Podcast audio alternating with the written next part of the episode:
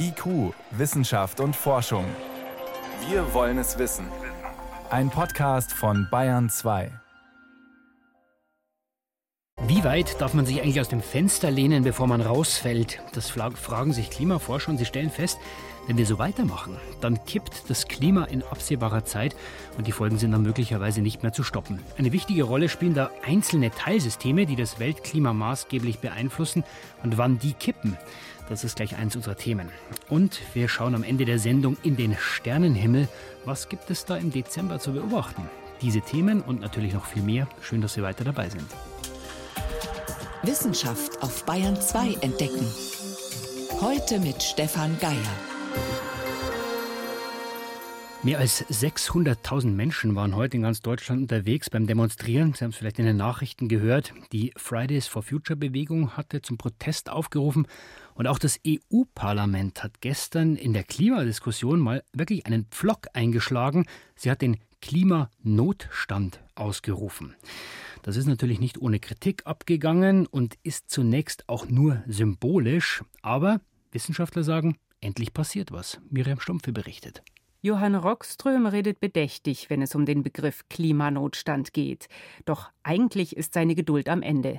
Er ist Direktor des Potsdam Instituts für Klimafolgenforschung und diskutiert mit anderen Wissenschaftlern schon seit längerem, wann die Zeit reif ist für einen Vorstoß bei den Vereinten Nationen, nämlich darauf zu drängen, dass sie dasselbe tun wie das EU-Parlament, den Klima- und Umweltnotstand ausrufen, weltweit. Wenn wir den Notstand feststellen, dann werden wir sofort einen Preis auf Kohlenstoff haben, weil es eben ein Notfall ist. Wir werden uns wirklich damit befassen müssen. Denken Sie doch mal an 2008 zurück, als wir die Finanzkrise hatten. Es brauchte nur ein paar Stunden und die Finanzminister in Europa flogen nach Brüssel. Wenn wir dasselbe an Engagement hätten bei einem planetaren Notstand, dann könnten wir unglaublich konstruktive Energie freisetzen. You could actually unleash tremendous constructive power. Ein Klimanotstand als Weckruf. Gründe dafür, von einer planetaren Krise zu reden, gibt es für Rockström genug. Denn das Klimasystem ist labiler als gedacht. Vor zehn Jahren, da dachten wir noch, das Risiko, irreversible Veränderungen, sogenannte Kipppunkte mit katastrophalen Folgen anzustoßen, würde vielleicht bei 4, 5 oder 6 Grad Erwärmung da sein. Aber je mehr wir lernen, desto größer sind die Risiken auch bei niedrigen Temperaturen. Das arktische Eis zum Beispiel schwindet in einem Tempo, das sich Klimawissenschaftler vor zehn Jahren nicht im Traum ausgemalt hätten. Das könnte bald in einen sich selbst verstärkenden Prozess münden. Rockström betont, was mit Eisschilden oder Permafrostböden in den nächsten Jahrzehnten passiert, hängt nicht nur davon ab, wie viel Öl, Kohle oder Gas wir noch verbrennen. Today the die Frage, ob wir die Erwärmung auf 2 oder 1,5 Grad begrenzen können oder nicht, hängt nicht mehr nur davon ab, wie viel zusätzliches CO2 wir freisetzen. Es hängt von der Widerstandskraft des ganzen Planeten ab. Es hängt davon ab, wie gut der Kohlenstoff speichern kann, von der Biodiversität an Land, von den Meeresökosystemen. Beispiel Amazonas-Regenwald. Der steht nicht nur unter Stress, weil mit verändertem Klima womöglich Regenfälle ausbleiben, sondern weil dort jährlich tausende Quadratkilometer Wald gerodet werden. Kippt das System, würde aus der Fläche eine Savannenlandschaft, dann würden unglaubliche Mengen an Treibhausgasen frei. Doch um einen Notstand auszurufen, reicht es nicht, Risiken zu beschreiben. Auch der Faktor Zeit spielt eine Rolle. Zehn Jahre noch, sagt Rockström, bleiben uns, um irreversible Veränderungen aufzuhalten. Bis dahin müssen wir es schaffen, den CO2-Ausstoß deutlich zu senken. Deswegen sagen auch andere Wissenschaftler, ja, es gibt gute Gründe, um von einem Klimanotstand zu sprechen. Catherine Richardson von der Universität Kopenhagen gehört mit zu der Gruppe, die das so formuliert. Warum ich das sage, ist nicht, weil ich Angst machen will, sondern weil wir einfach die Risiken benennen wollen, denen wir uns aussetzen. Doch selbst wenn die Dringlichkeit klar belegt ist, an dem Begriff des Klimanotstands gibt es auch Kritik. Das sei kein demokratischer Weg zu besserem Klimaschutz. Als diese Woche das EU-Parlament diskutierte, zogen manche sogar Vergleiche zur NS-Zeit. Johann Rockström aber betont, wir können auch innerhalb demokratischer Institutionen mit einem Notstand umgehen. Das ist richtig, sagt Susanne Dröge von der Stiftung Wissenschaft und Politik, aber wirft ein, in einer Demokratie sollte man schon klar darüber sein oder sich vorher verständigt haben, was greift denn an Sofortmaßnahmen, wenn man mit dem Notstandsbegriff arbeitet. Also wenn das jetzt beschlossen ist, dass man sich in einem Klimanotstand befindet, sollte daraus ja hervorgehen, dass man Maßnahmen ergreift. Aber diese wurden nirgends diskutiert vorher. Deswegen wirft ein Klimanotstand die Länder, die ihn ausrufen, wieder zurück auf die Fragen, die wir ohnehin schon diskutieren. Wie hoch muss der Preis für eine Tonne CO2 sein? Wie schnell schalten wir Kohlekraftwerke ab? Es bleibt ein Schritt auf symbolischer Ebene. Trotzdem betonen die Wissenschaftler um Rockström und Richardson, er hilft, die Dringlichkeit klarzumachen. Die Wissenschaftler haben ja schon alles versucht. Wir haben es mit positiven Geschichten versucht, grüne Ökonomie, Zukunftslösungen und Optimismus. Aber all das hat nicht geholfen. Also müssen wir die Dinge beim Namen nennen. Die Risiken, denen sich die Menschheit aussetzt, sind enorm.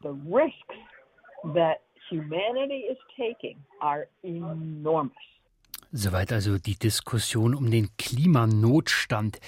Innerhalb dieses Klimasystems unserer Erde, da gibt es kleine Teilsysteme. Gerade haben wir vom Amazonas-Regenwald gehört.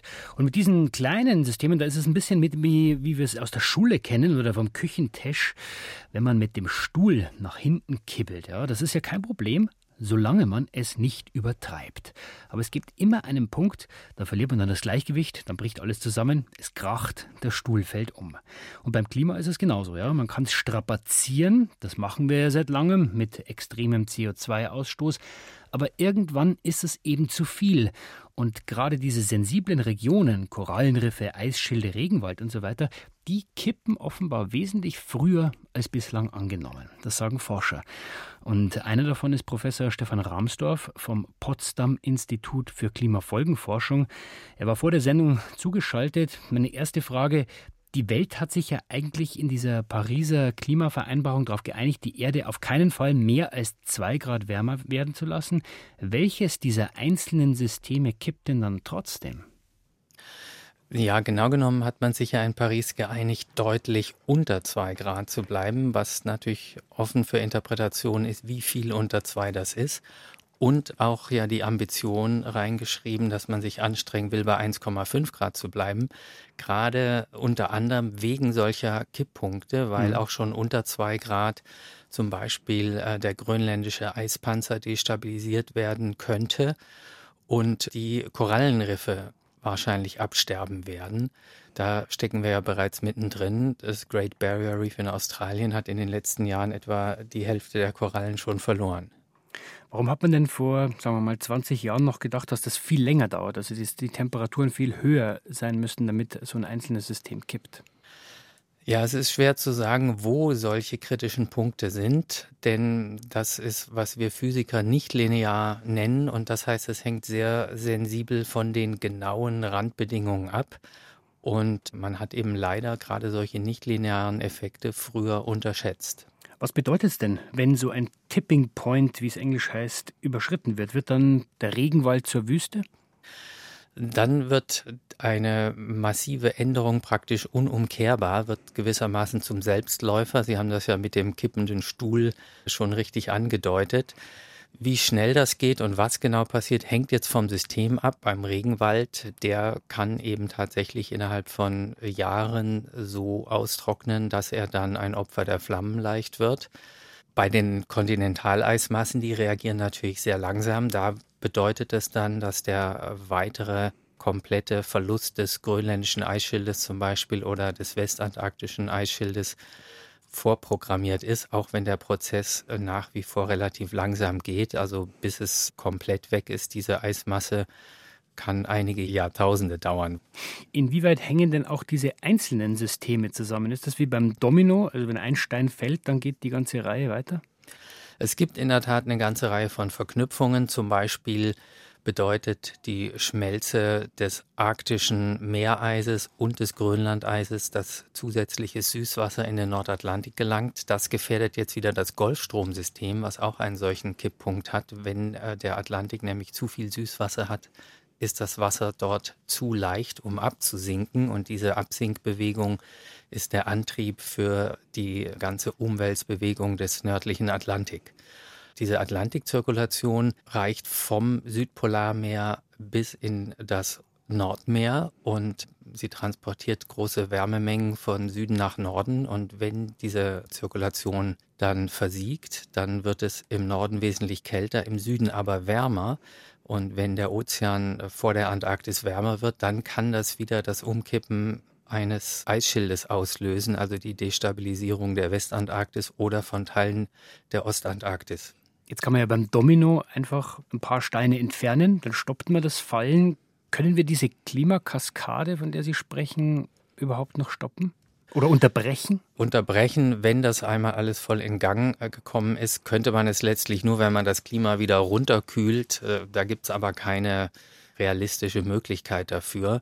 Noch ist es aber ja alles nicht äh, vorprogrammiert, sondern wir können es noch das Risiko deutlich vermindern und minimieren, wenn wir tatsächlich den Pariser Vertrag umsetzen. Das heißt, die Emissionen so schnell wie möglich auf Null runterzufahren.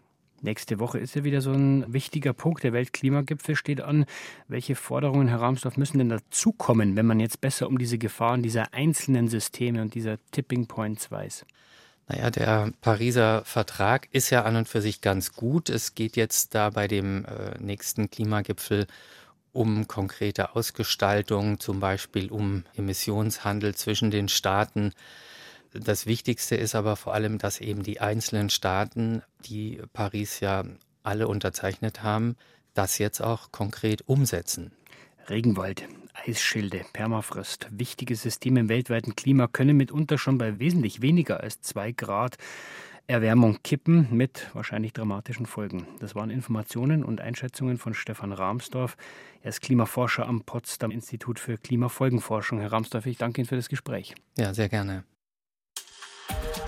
IQ, Wissenschaft und Forschung. Wenn Sie mehr wissen wollen, Hintergründe zum Programm von IQ finden Sie unter bayern2.de. IQ, Wissenschaft und Forschung. Montag bis Freitag ab 18 Uhr. Und Sie hören Bayern 2, es ist 18 Uhr und 17. Wenn man krank ist und zum Arzt geht, das ist ja eigentlich privat, ja, geht ja niemandem was an. Für Wissenschaftler aber sind diese Daten, die dabei entstehen, über Krankheiten, wer hat wann was, das ist Gold wert. Also nicht meine allein und auch nicht Ihre im Speziellen, aber unsere aller, viele tausende Daten zusammen. Denn aus diesem Wust, da kann man mit Computern hilfreiche Informationen herausziehen, und zwar für einen zielgenaueren Kampf gegen Krankheiten, zum Beispiel gegen Krebs. Wie genau, dem ist Birgit Magira auf dem Digital Health Summit der Technischen Universität München nachgegangen. Krebsbehandlung, das heißt oft Chemo- und Strahlentherapie mit womöglich heftigen Nebenwirkungen. Und dann ist noch nicht mal sicher, ob's hilft. Wenn nicht, ist wertvolle Behandlungszeit verloren und man probiert den nächsten Wirkstoff aus. Die Arbeit von Roland Rath soll mithelfen, dieses Versuch- und Irrtumsspiel abzukürzen. Stichwort Gensequenzierung. Rath leitet das Institut für molekulare Onkologie an der TU München und analysiert Tumorgewebe in seinen kleinstteiligen Strukturen. Unser Erbgut besteht aus etwa drei Milliarden Bausteinen und mittels dieser Sequenziertechnologie können wir quasi über Nacht inzwischen die Abfolge dieser drei Milliarden Bausteine ganz genau, ganz präzise bestimmen und genau sagen, was ist jetzt in der Krebszelle kaputt gegangen, was ist in der Krebszelle anders als in unserer normalen, nicht veränderten Zelle. Es geht um den sogenannten molekularen Fingerabdruck der Krebszelle. Der ist sehr viel präziser als die Analyse einer Gewebeprobe unter dem Mikroskop. Denn schon länger ist klar, den einen Leber- oder Lungenkrebs, den gibt es nicht, sondern sehr viele Unterarten, gegen die unterschiedliche Medikamente helfen. Da gibt es Erfolge beim Brustkrebs zum Beispiel, dass man eine molekulare Diagnostik vorschaltet, auch bei Lungentumoren, auch beim Darmkrebs. Roland Rath selbst forscht an Bauchspeicheldrüsenkrebs. Die Gewebeproben dafür kommen von Patienten aus der Klinik nebenan. Beim Pankreaskarzinom haben wir ein Projekt, also beim Bauchspeicheldrüsenkrebs, wo wir Gewebe vom Patienten entnehmen aus der Bauchspeicheldrüse, aus dem Tumor und versuchen, diese Tumoren auch gleich als Zellkultur zu kultivieren, also lebendes Gewebe in der Kulturschale zu haben. Und an diesem Gewebe testen wir bereits Medikamente aus, mit der Hoffnung, dass wir in Zukunft voraussagen können, bei welchen Patienten welche Medikamente ansprechen werden. Noch kann Roland Rath den Patienten nicht sofort helfen, anders als Stefan Pfister von der Uniklinik Heidelberg. Auch er sammelt Tumorprofile, allerdings von Gehirntumoren. Bei fünf bis zehn Prozent der Fälle kann er bei der Auswahl des besten Medikamentes jetzt schon beraten. 60.000 Krebsidentitäten hat er schon in seiner Datenbank. Das heißt, wir können heutzutage auch diagnostische Gruppen bilden, die vielleicht 1 zu 5000 oder 1 zu 10.000 von allen Hirntumoren sind. Was bedeutet, dass ein durchschnittlicher Neuropathologe sie wahrscheinlich null, ein oder zweimal in seiner ganzen Karriere sehen würde. Das heißt, es ist nicht mal theoretisch mehr möglich, dass er sich sozusagen über 30 Jahre dann ein mikroskopisches Bild merkt und dann 30 Jahre später sagt, oh, das habe ich ja damals schon mal gesehen und es ist wieder dieser seltene Tumor. Eine riesige Datenbank, die die Erfahrung und Kompetenz auch eines langjährig routinierten menschlichen Experten weit übertrifft. Diese großen Datensätze können dann eben im Abgleich helfen, für neue Patienten ein Mittel zu finden, das damals bei dem anderen identischen Tumor auch schon geholfen hat. Und auch andere Forscher brauchen solche riesigen Krebsprofilsammlungen für ihre Arbeit. Klingt alles gut, wenn nur die hohen Kosten nicht wären. Personalisierte Krebsbehandlung für alle, das wird teuer für die Krankenkassen, womöglich zu teuer. Das wissen auch die Forscher selbst. Andererseits kann die Präzisionsonkologie auch viel Geld einsparen. Stefan Pfister. Wo wir sehen, dass ein Tumor unter dem Mikroskop viel aggressiver aussieht, als er biologisch eigentlich ist, wo der Pathologe sagen würde, ihr müsst maximale Therapie machen, was bedeutet Operation, Strahlentherapie und zwölf Monate Chemotherapie. Und die biologische Information sagt uns eigentlich, ihr müsst, nachdem der Patient operiert ist, gar nichts mehr machen. Eine überflüssige Behandlung zu verhindern, würde in diesem Fall der Krankenkasse Kosten bis zu 200.000 Euro ersparen und dem Patienten viel unnötiges Leid durch die Nebenwirkungen der Chemo. Wie sich das am Ende rechnet, bleibt abzuwarten. Zunächst wollen die Krebsmediziner die personalisierten Therapien weiter verbessern. Bayern 2. Wissenschaft schnell erzählt.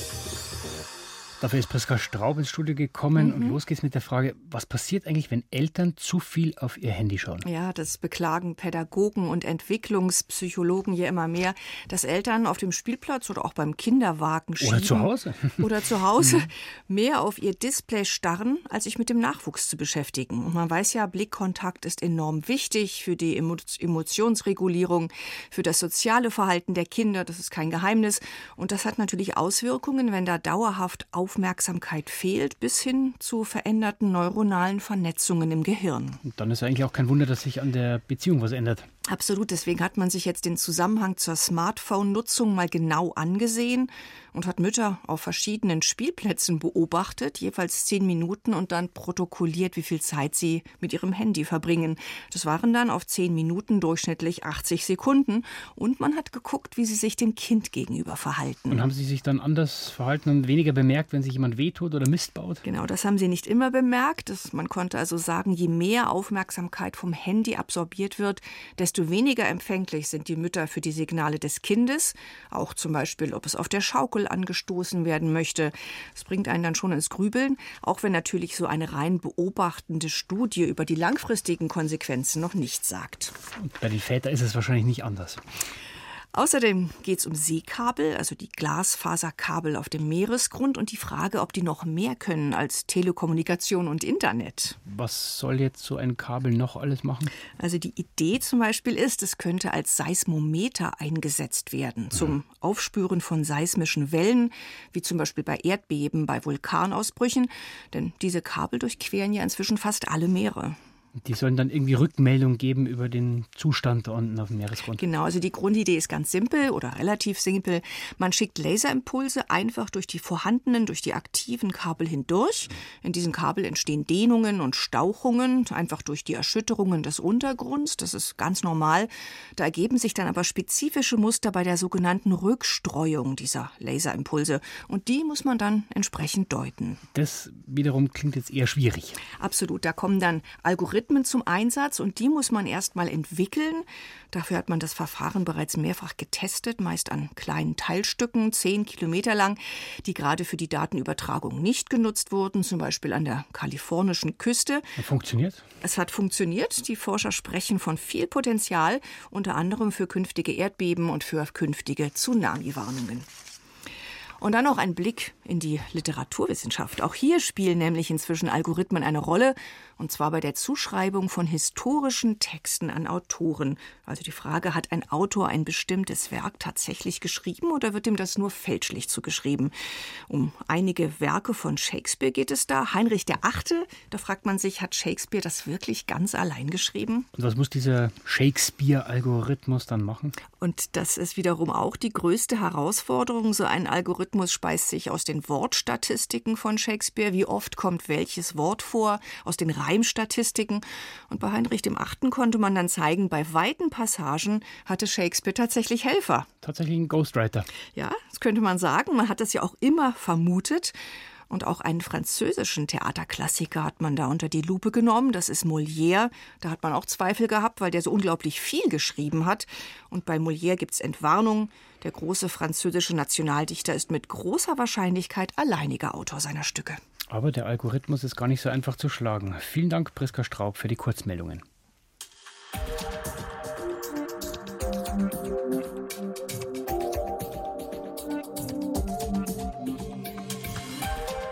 Am Sonntag können wir das erste Türchen aufmachen, erster Advent. Weihnachtszeit ist ja immer auch Sternenzeit, ja, überall blinken und schimmern sie uns entgegen. Wir aber entfernen uns jetzt mal vom Bling Bling und vom Glitzerglanz des Konsums und wenden den Blick nach oben. Auch da funkelt es und das sind die echten Sterne. Was da oben besonders interessant wird, Yvonne Meyer mit dem Sternenhimmel im Dezember.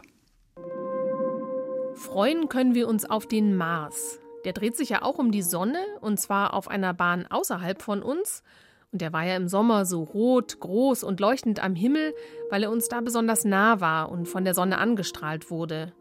Danach ist er wieder hinter der Erde zurückgeblieben und irgendwann sogar hinter der Sonne verschwunden. Und seit November ist er wieder zu sehen, zunächst aber nur früh morgens.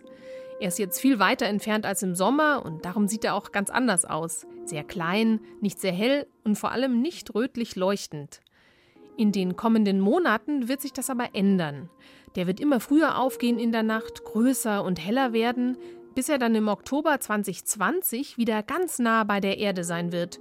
Und bis Herbst 2021 wird der Mars durchgängig am Firmament zu sehen sein. Erst danach verschwindet er langsam wieder hinter der Sonne.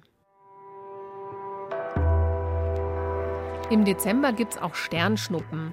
Ein kleiner, feiner Schwarm sind die Osiden. Die kommen scheinbar aus dem Sternbild Kleiner Bär beim Polarstern und der steht recht günstig, der ist nämlich ziemlich hoch über uns. Die Sternschnuppen stammen vom Kometen 8P Tuttle und der umkreist die Sonne alle 13,5 Jahre und hinterlässt jedes Mal wieder eine Staubspur. Und wenn die Erde eben durch diese Staubspur hindurchfliegt, dann bekommen wir Sternschnuppen zu sehen. Wann das ist? Also vom 17. bis 26. Dezember und in der Nacht vom 22. auf den 23. Dezember, also am Abend des vierten Advent, ist einer der Höhepunkte, quasi ein Vorweihnachtsgeschenk. Man kann sie vielleicht sehen gegen 20 vor 11 und dann nochmal auf jeden Fall gleich in derselben Nacht um 4 Uhr morgens. Da sieht man nämlich den Hauptstrom. Und es ist kein Mond in Sicht, also eine schöne dunkle Nacht zum Sternschnuppenzählen. Und zum Schluss das Sternbild Widder. Das steht zwischen dem großen Herbstviereck Pegasus und dem Sternbild Stier. Es ist nicht ganz einfach zu finden, der Widder ist sehr klein und die Sterne leuchten nicht so hell, aber so geht's vielleicht. Nutzen Sie die Plejaden im Stier, das ist Richtung Osten, da ist so ein schimmernder Fleck. Und davon ziehen Sie eine Linie nach Westen zur linken unteren Ecke des Pegasus, also vom Herbstviereck. Und in der Mitte dieser vorgestellten Linie ist dann der Widder mit seinen vier Sternen, ein markanter kleiner Bogen. Mehr zum Widder, auch zu seiner mythologischen Bedeutung und zum Sternenhimmel im Dezember finden Sie unter br.de/slash Sternenhimmel. Und mit dem Sternenhimmel im Dezember machen wir das IQ-Türchen für heute zu.